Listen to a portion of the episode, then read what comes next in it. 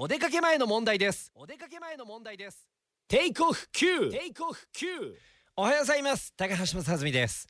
えー、先週土曜日、えー、藤枝マイ FC の試合をねホームゲーム見に行きまして対戦相手が V・ファーレン長崎でございましたけれどもまあ新しいことピッチというかあのー、新しいスタンド席がついてね、えー、で、えー、客席1万人入るかみたいな。7400ちょっとだったかな入ったのはね。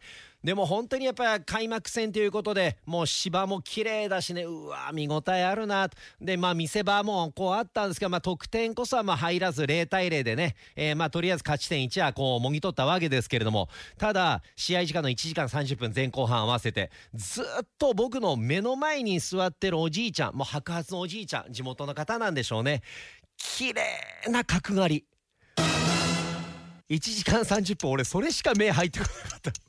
あの試合内容もまあ確かにあそこ惜しかったなってあるんですけどほとんどおじいちゃんの記憶しかないんですよ。ものすごい綺麗にもういやもうなんならピッチより綺麗に整備されてるんちゃうかなっていうぐらいの角刈りでございましたね。いやもう1時間30分。本当にそれしか覚えてないんだよな。また見に行きたいと思います。ねおじいちゃんを。もう一番初めて見に行った時は隣のおじさんがね、えー、1時間30分酔っ払って寝ているし ね、今回1時間30分角刈りのおじいちゃん見ることになるし。俺も試合見に行ってるのにな。入ってこないんだよね。